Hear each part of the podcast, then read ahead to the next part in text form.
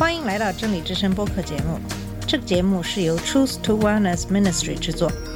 在这个节目里，我们要从一个不一样的角度向你介绍圣经和基督，带你走进一个属灵的世界。我们的节目在每个星期二、四、六更新，欢迎你的收听和关注。all the colors of the rainbow. 你好，我是马军。我们今天继续给你介绍美国福音派的发展。各宗派中刮起的这股狂风，预示着美国将见证更猛烈的变革飓风。如果我们想用某个人的一生来体现美国人的观点在这一时期是如何转变的，那么威廉·詹尼斯·布莱恩就是最适合的人选。由于电视、百老汇和电影一无所成的功劳，只要一提到布莱恩这个名字，人们就会想到田纳西州戴顿的一间拥挤的法庭。在这里，一九二五年七月一个炎热的夏日，布莱恩与克拉伦斯·达罗正就《创世纪》中有关人类起源的记载进行激烈的辩论。这一幕发生于审讯约翰·斯科普斯之时，他因违反田纳西禁止在公立学校教授进化论的法律被传讯。达罗向来拥有法庭艺术家的美誉，其权力如日中天。他使年迈的布莱恩为圣经记载所做的辩护陷入混乱和困境。一家对布莱恩的观点颇为敌对的记者团向翘首以盼的美国人发表了数百万字的报道。布莱恩面对达罗咄咄逼人的理性攻击时的表现被明显夸大，在很大程度上经过过分的渲染。那种大汗淋漓、一蹶不振的形象被当作兴奋圣经的美国基督徒的愚蠢标志。具有讽刺意味的是，布莱恩才是真正的政治进步人士。历史遗留的风气给人留下了不实的印象，人们会认为布莱恩是一个极度保守的反对者，而大罗是思想进步的前瞻性思想家。记者们编造了一个故事情节，说布莱恩欺负斯科普斯先生的未婚妻。使妖魔化布莱恩的审判策略合法化。上述做法将布莱恩描述为顽固的宗教迷。这种反讽形象源自于如下事实：他一生都在为平民百姓做辩护，没有一个人比他更努力地为平常的美国人而斗争。是布莱恩反对社会达尔文主义，倡导妇女选举权，这两个主张是相连的。如果比较情绪化的妇女没有进化到有足够的理性，那么他们不应该拥有选举权。作为民主党进步事业的领袖，布莱恩曾三次成为美国总统候选人，并在胡佛·威尔逊总统内阁出任国务卿。在任威尔逊总统的国务卿时，布莱恩完全投身于和平事业，并与三十个国家磋商仲裁条约。但是，当1914年危机爆发，在德国人于1915年5月7日继承英国卢西塔尼亚号豪华邮轮之后，这些条约证明完全失效了。威尔逊总统及其内阁反对使用这些条款。这种政策上的分歧导致布莱恩辞职。虽然辞职几乎成了布莱恩政治生涯的终点，但为他的改革和宗教事业带来了契机。他很快便投身于禁酒运动，在确保通过第十八项修正案上发挥了不小的作用。该修正案宣布，自1920年元月之后，全国制造、销售酒精饮料为非法。或许这也是福音派为美国的道德所开展的最后一次获得成功的运动。在此之后，美国人逐渐认为禁酒是蓝鼻子清教徒的有力武器，因为清教徒不仅自认为人生了无生趣，而且决心不允许其他人啜饮生活中的一滴快乐。这种态度本身就是美国文化发生转变的一大表现。对布莱恩而言，支持禁酒就是反对那些置私人利益高于大众福利、利用民众的无助来谋取钱财的自私自利的人。他写道：“那些为禁酒而努力的人，正在帮助创建良好的条件，将最高的利益提供给最多的人群。因为杜绝一个人自己以伤害同胞的方式来致富，这种做法对任何人来说都不可能是正义的。”布莱恩最后一次伟大的斗争使他直接置身于一场基要派运动，即禁止在美国公立学校教授进化论。在二十世纪二十年代以前，布莱恩便对达尔文的教导及其对公共道德形成的危险颇为关注。早在一九零五年读毕达文的《人类的由来后，他就表示，生物学家的人类起源观会削弱民主事业。一九二一年春天，布莱恩发表了一系列反进化论文章，这使他一举成为基要派阵线的前线人物。他并不关心进化论是否对错，他也从未试图以科学根据反驳进化论。反进化论，他说，首先并不是说它是错的，之所以反对，是因为进化论极大伤害那些接受它的人。布莱恩的演讲《达尔文主义之威胁》被印制成册，到处分发。在此，他写道：“道德和美德依傍于宗教和对神的信仰，因此，任何削弱人们信仰神的东西，终将削弱人类自身，使人无法行善。进化论将人类与牲畜同列，忽略一切灵性价值观，从而剥夺了人类道德生活的主要激励之源。没有了道德指南针，那么强者蓬勃发展。”而不会因为关心弱者而受到抑制，似乎是合理的。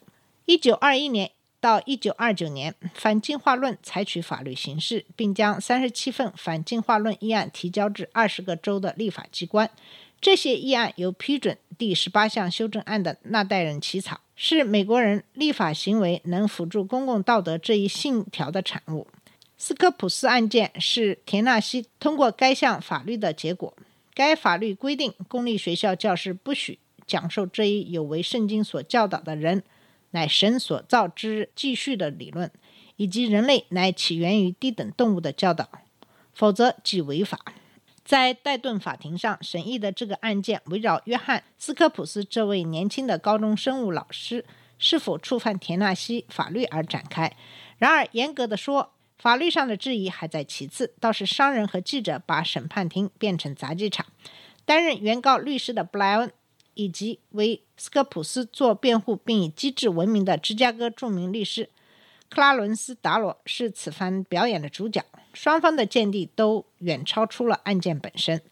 我们来戴顿的唯一目的，布莱恩瞥了一眼达罗，继续说，就是反驳全美最大的无神论者或不可知论者，以维护神的道。法庭里顿时掌声雷动。达罗论辩说，正在被审议的不是别的，而是人的知性自由，并力图使斯科普斯变成真正的原告，而使布莱恩成为真正的被告。他援引布莱恩的证词作为证据，用以证明基要派的愚蠢。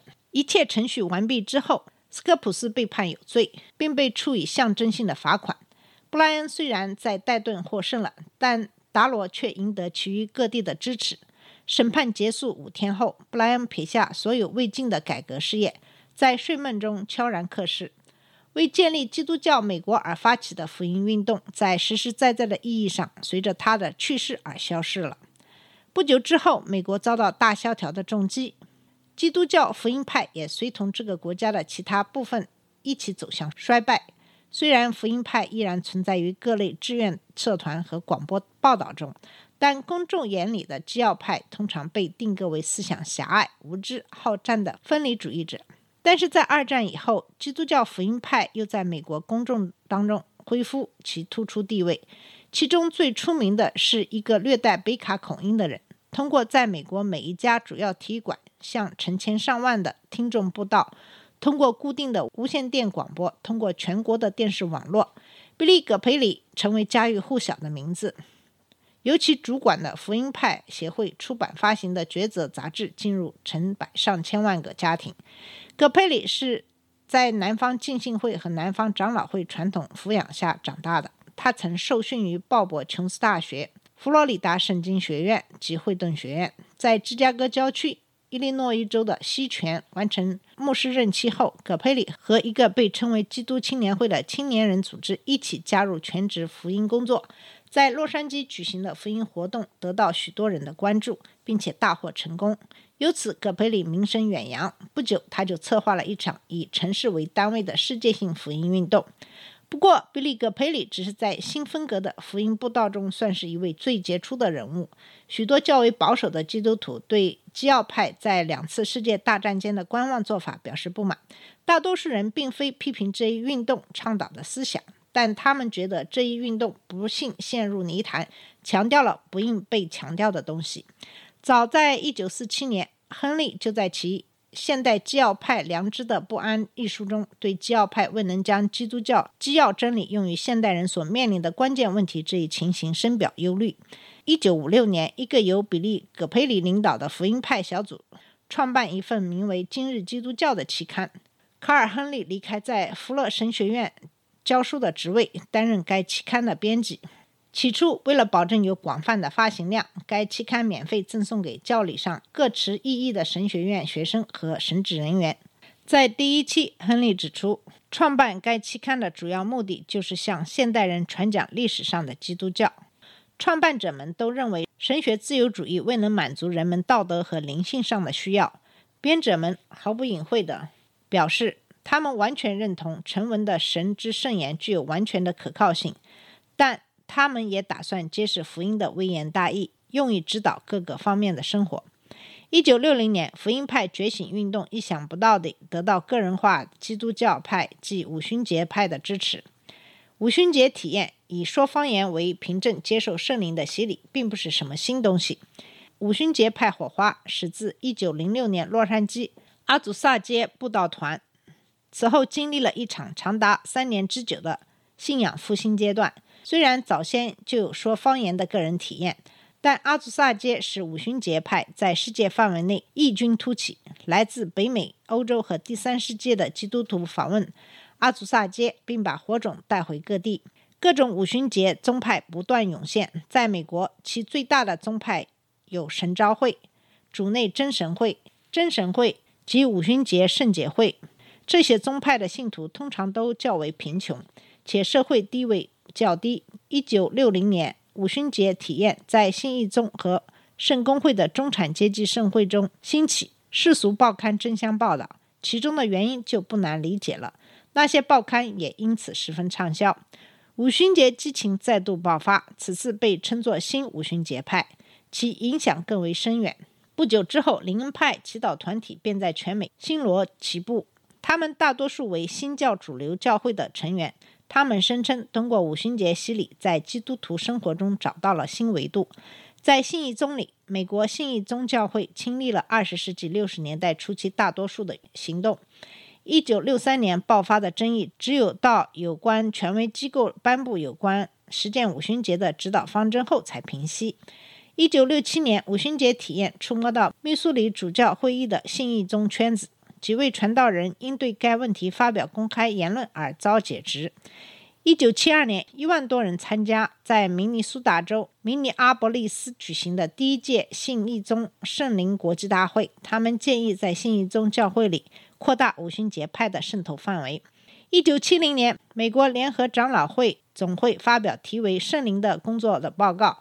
该文反映了为期两年的精细的研究。并被赞誉为有关林恩派复兴运动的最官方的声明之一，且大大推动了五旬节派运动的发展。据一些发言人估计，截至1975年，约有一万到一万五千名美国的联合长老会和长老会的成员接受了五旬节派的洗礼。这两大宗派——新一宗和长老宗，仅是五旬节派在其他新教主流教派和美国罗马天主教会中日趋深入成长的代表。在美国，随着二十世纪七十年代的逝去，各福音派都受到这个问题的困扰：信仰依然重要吗？几十年来，他们一直认为大量的重生的基督徒会改变美国的道德氛围。可是，二十世纪七十年代却使这一坚定的信念受到严峻的考验。福音派拥有众多的信徒，但美国社会却依然灾难不断：犯罪、离婚、种族主义、暴力、性变态、酗酒，还有吸毒。一些观察家很疑惑：如果小阿瑟·施莱辛格不仅对吉米·卡特，而是对所有的福音派说：“如果你们有那种感觉，很好，可这与实际生活无关，不知后者会作何感想？”好了，今天节目的时间到了。今天给大家讲述就是美国福音派的发展。好，我们在下一期的节目里会继续给你介绍普世教会运动。好，谢谢你的收听，我们下次节目再见。这里是真理之声播客节目。真理之声是 Truth to Wellness Ministry 旗下的一个节目，由 Truth to Wellness Ministry 制作和播出。如果你有什么想跟我们分享，请给我们发电子邮件，我们的邮箱地址是 truth to wellness at gmail dot com。你也可以直接去我们的网站 www.truth-to-wellness.com 浏览更多的信息。下次节目再见。